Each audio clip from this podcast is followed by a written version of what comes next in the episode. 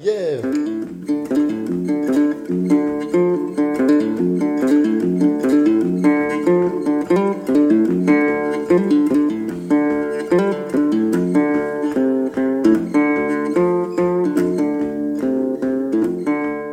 大家好呀，嗯、今天来分享这本书叫《工作、消费主义和新穷人》。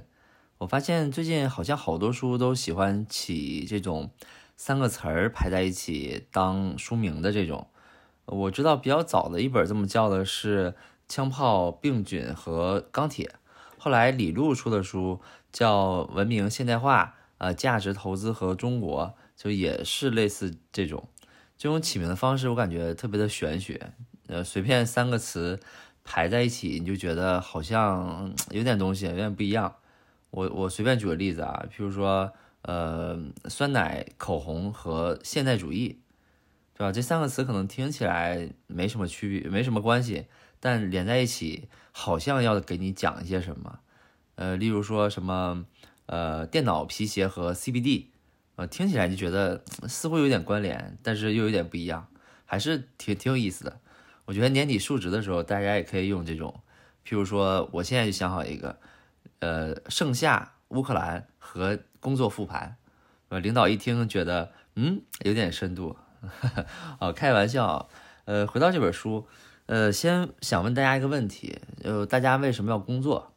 呃，这个可能问题问的有点蠢，肯定说你不工作谁来养我，是吧？不工作怎么怎怎么来养家？但假如说你不需要花钱也能生活，或者说你呃没有收入的时候可以保持基本的生存的状态，或者说特别朴素的状态，类似于归隐山林啊、自给自足啊，就这样的一个状态。那这样你还会工作吗？我自己可能觉得还是会会的，因为可能我觉得我要买东西啊，我要消费啊，其实这个就呃我自己这个选择，其实就陷入了作者认为的关于工作这件事儿的一个巨大的阴谋。呃，作者讲这个工作是一个比较大的阴谋，这个阴谋怎么来的呢？那就是最开始我们的社会是农耕社会嘛，从农耕时代开始过渡到工业时代。那农耕时代的时候，大家都在地里；到了工业时代呢，那最鲜明的特征就是到处都是工厂，那需要非常非常多的劳动力。这个时候呢，你就需要一个理由把人们从山里请出来，是吧？无论是请出来，还是骗出来，还是勾引出来。那无论怎么样，还是让他们走到工厂里，让他们为资本进行工作。那这个理由呢，其实就叫做工作伦理。那工作伦理伦理呢，其实有两个论点去支撑的。第一个是，呃，为了维持生活并获取快乐，每个人都必须要做一些他人认为有价值的事情，并以此获取回报。这个其实有点像上价值的意思啊。那第二个论点是，安于现状、不思进取是可耻的。那这个我们现在来讲就就叫 PUA 了，所以基于这两点，就工作伦理引发了关于控制和服从的这个战争。那显然通过今天我们可以看到，我们大部分人还是九九六，对吧？关于这场战争，我们打工人可以说是一败涂地，输得很惨。但我们输给的并不是资本家，就我们输给的是工业化，因为。工业化的结果是让这个社会整体的节奏变快了，生产率提升了。那那些获得劳动报酬的人，他确实因此提升了生活质量。跟不工作的人一对比，那工作人还是保持了原来的贫困。就这样一对比，打不打工就会变得很明显。这样就支撑了刚才说的这个工作阴谋，呃，给工作的人上了价值，同时又打压了那些不工作的人。随着社会继续发展啊。工作给人们呢，不只是金钱或者说这个物质等价物，而是开始给予打工人一种社会地位。我们这个社会是特别喜欢把人进行标签化的，把人分成三六九等，而工作其实刚好就匹配了这个社会的这种需求。虽然近几年我们会看到互联网上有些声音说要反标签化，但我们自己去想一想啊，假如说让你去做自我介绍。你肯定会说啊，我是谁谁谁，我来自哪儿，我来自什么学校，学的什么专业，我工作怎么怎么样。其实这就是一个自己在找标签的过程，所以我们很难去摆脱这个标签的这个事儿的。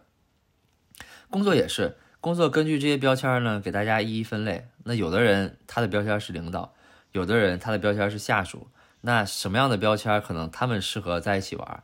那那什么样的标签他们不适合在一起玩？等等。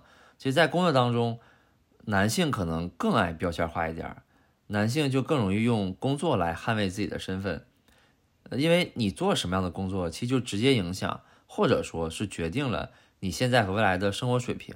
你家庭的模式，家里谁说了算是吧？包括社会上的这种生生活，社会上这种地位。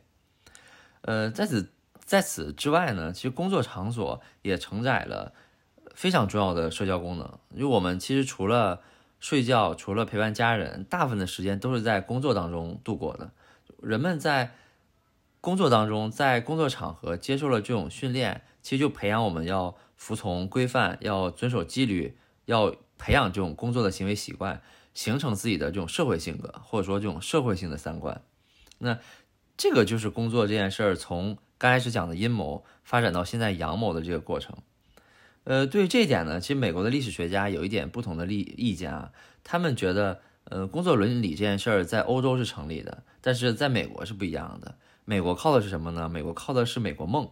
那美国梦是说，你只要努力奋斗，你就能够过上理想的生活。美国的这些历史学家说，像过去，那虽然我们是有奴隶制度的，但是黑人这些工作，他是为了什么？为了自由啊！很多白人进了工厂很累，还要伺候老板，但这也是美国梦。为什么？因为你这样才是成为老板的，走了老板的必经之路。你有这，只有这样才能当上老板。但现在美国梦也越来越不好做了嘛，因为毕竟现在你靠自己的努力获得成功的机会越来越渺茫。通过你很辛勤的这种工作，自力更生的自由之路也会走得越来越窄。那曾经那套现在不行了，需要找新的出路。那这个新的出路是什么？这个新的出路就是物质激励。呃，它它是指说你你放弃了独自自我的这个独立性，你服从了这个公司或工厂的这些纪律，那资本会给你这样一个奖励。那这个物质奖励也是一个巨大的陷陷阱。这个陷阱是指说，大家不要在意说谁更好，谁更多才是更重要的。就类似于说，你不要去比 iPhone 和小米手机谁好。但你买 iPhone 呢，你只是一个手机；你要是买小米的话，我给你手机壳、手机膜、充电器、耳机、什么转接头，对吧？这样一看，哦，原来我买小米还可以给我这么多。这样你可能在比多的时候，就会忽略掉比好的这件事儿。反映在薪酬体系上也是，我们其实很多人都知道外企的福利都很好，这个福利其实就是很关注在更多这个点上，呃，给你这个假期，给你那个假期啊，逢年过节给你这个小礼物，给那个小礼物，对吧？心灵给你一顿的按摩，就这个就是工作这件事为什么演化到现在的这个样子。所以书里大概第一部分就是讲工作，我们基本也大概还原了一下书里讲工作阴谋的这件事。那接下来就过渡到第二部分。讲消费主义，这两个其实是线性的关系啊。就工业化的下一个阶段呢，就进入到了现代化。那现代化的一个很重要的特征就是不再需要那么多的打工人了。那大规模的工业化会迅速的萎缩，一些小规模的一些自由的这些职业群体会越来越多。像我是八零后，我的母亲是父母亲是六零后，包括他们在比他们大一点的五零后、六零后，基本都是在工厂去工作。但是现在你看，一零后、零零后，没有人是在呃，不是不要没有人啊，就是很少的部分是在我们所谓的工厂里去工作的。这些在大规模工业化的公司的比例是很少的。所以现代化生产增长，现代化生产力增长的代价就是精简，就成为这个行业或这个社会新的行为准则。那一方面呢，需要人从工厂里面出来。就是让他们开始去做一些小规模的作坊，或者说小规模的企业。那另一方面呢，整个社会的生产力又提高了，它的产出又比较多了。那这个时候基本就只有一个解决方法，就是消费，啊，因为消费既可以扶持小企业发展，消费也可以去消耗生产力提高之后这些高产出的这些物品。所以在这个时候，消费主义就诞生了。那消费主义按照作者的观点来看，也是个阴谋。啊，一种社会化的阴谋，因为整个社会都在想怎么提高消费者的消费能力。结论是什么呢？结论是，这个社会就是要让消费者需要不断的接受新的诱惑，持续的处于永不枯竭的这种兴奋之中。那作者的这本书写的时候是一九九八年，但这个结论我们放在今天二十几年后，发现几乎也一模一样。现在流行的短视频、直播、各种购物的 APP，就是在不断的诱惑我们，让我们不断的处于购物的兴奋当中。尤其像直播，是吧？就是让让你有一种错过现在的优惠就是吃亏的感觉，有一种你心动的机会不知道什么时候出现，特别不可预测，你必须时刻准备好去迎接机会的到来。在这个过程当中，我们作为消费者其实是掌握选择权了吗？其实并没有。我们很多时候觉得说，哎，这个东西是我刚需的东西，这个是我必须买的东西，但背后很多时候是在寻求自我认同，或者说在寻求。获取社会地位。我举个例子，很多男生工作了几年之后，都会想买机械表。那稍微便宜一点的机械表大概也要两三万。男生的角度会觉得这是刚需，对吧？他可能并不一定说我买这个东西是为了装，但他是觉得我买这个东西是符合我从事这个行业相关的这些牌面或者面子。如果你没有的话，你可能觉得你。不会融入到那个群体当中，或者说不会很好的与你的身份相相匹配，所以这个就是典型的，说你这个行为就是消费主消费主义下的寻求社会行社会认同的这种行为。因为如果你没有这个手表，并不会对你工作本身产生特别重大的影响，所以这个其实就是一个很典型的例子。在这种消费主义的影响下，现在。长期的有保障性的、确定性的工作开始变得越来越少。过去那种古老的终身制的，甚至说这个儿子继承爹的这种工作岗位，现在可能只存在于说手工匠人可能还有，大部分的行业基本都没有了。现在流行的口号是啥？是灵活。呃，前两天政府开人大会也提了灵活就业的事儿，这个事儿就没法展开说了。但我觉得。我们个人还是要做好被影响的准备啊！现在这种越来越时髦的概念啊，其实代表在未来，职场可能就要变成一一一场这个几乎没有任何规则的雇佣和解雇的游戏。业主可以单方面的随时解决或更改游戏规则。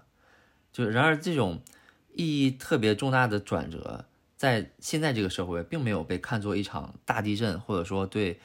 所有人的这种生存的威胁，我们都习惯去相信这个社会，去顺应这个社会，因为我们对这个社会的认同发生了变化。消费主义也在教育我们说，老式的这种职业生涯，刚才说那种嗯世袭制的这个终身制的生生涯模式已经 out 了。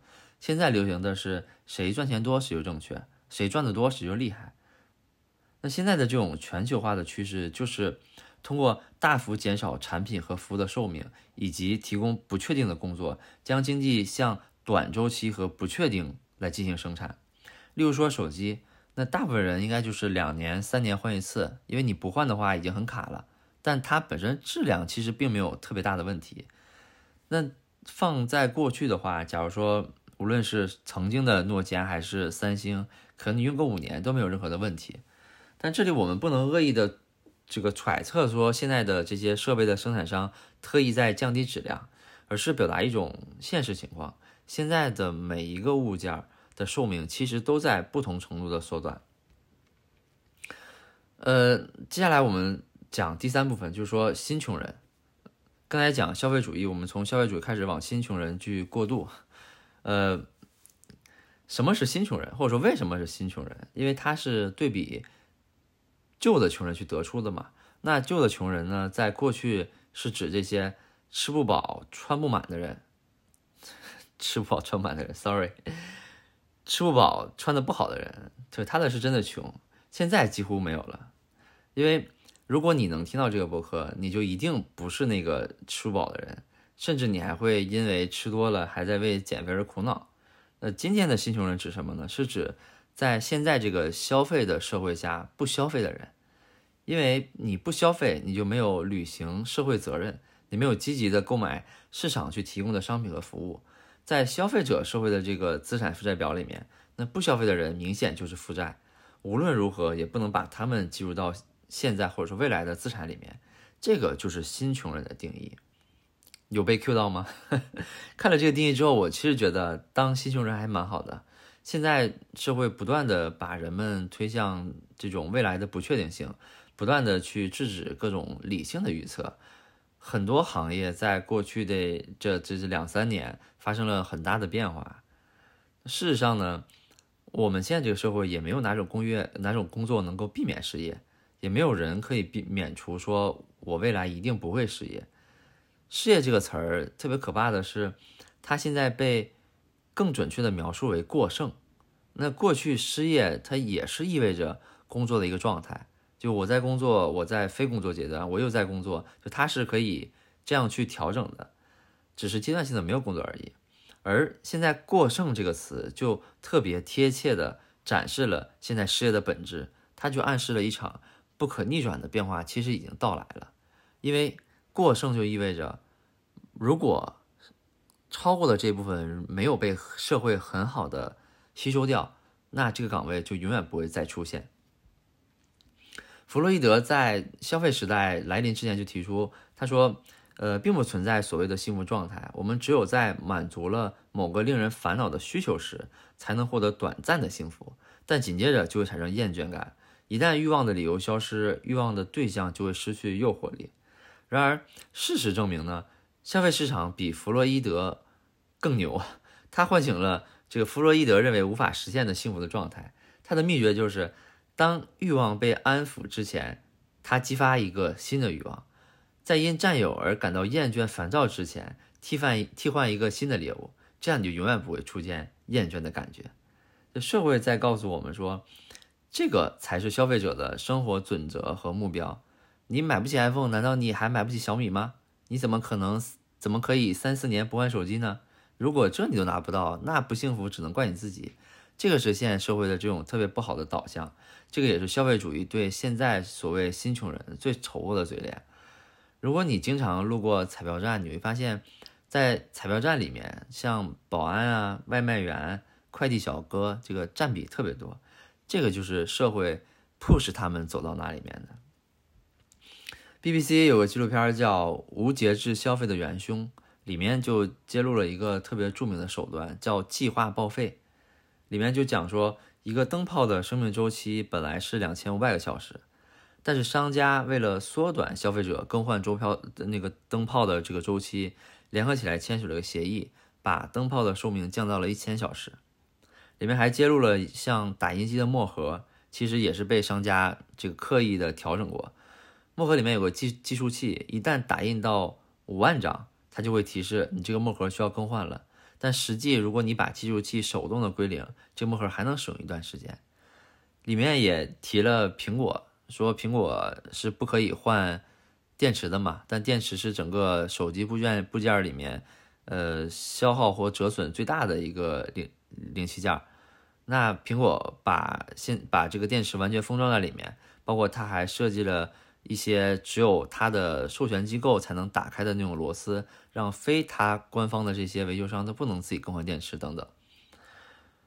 呃，看了这些我还是挺感慨的，觉得我们其实无时无刻都在被算计，我们都会被当做一个潜在的消费者，当做一个潜在的为社会贡献的人去，好听点叫指导他们的产品，不好听点叫怎么去给他们做贡献。当然，也并不是说资本家一定是不好的，因为资本是中性的。我们不能一边痛骂说资本家统治了一切，一边又在抱怨说今天这个外卖员怎么送餐这么慢，对吧？毕竟资本家的本质是为我们每个人服务的。OK，这期就到这里，我们下期见。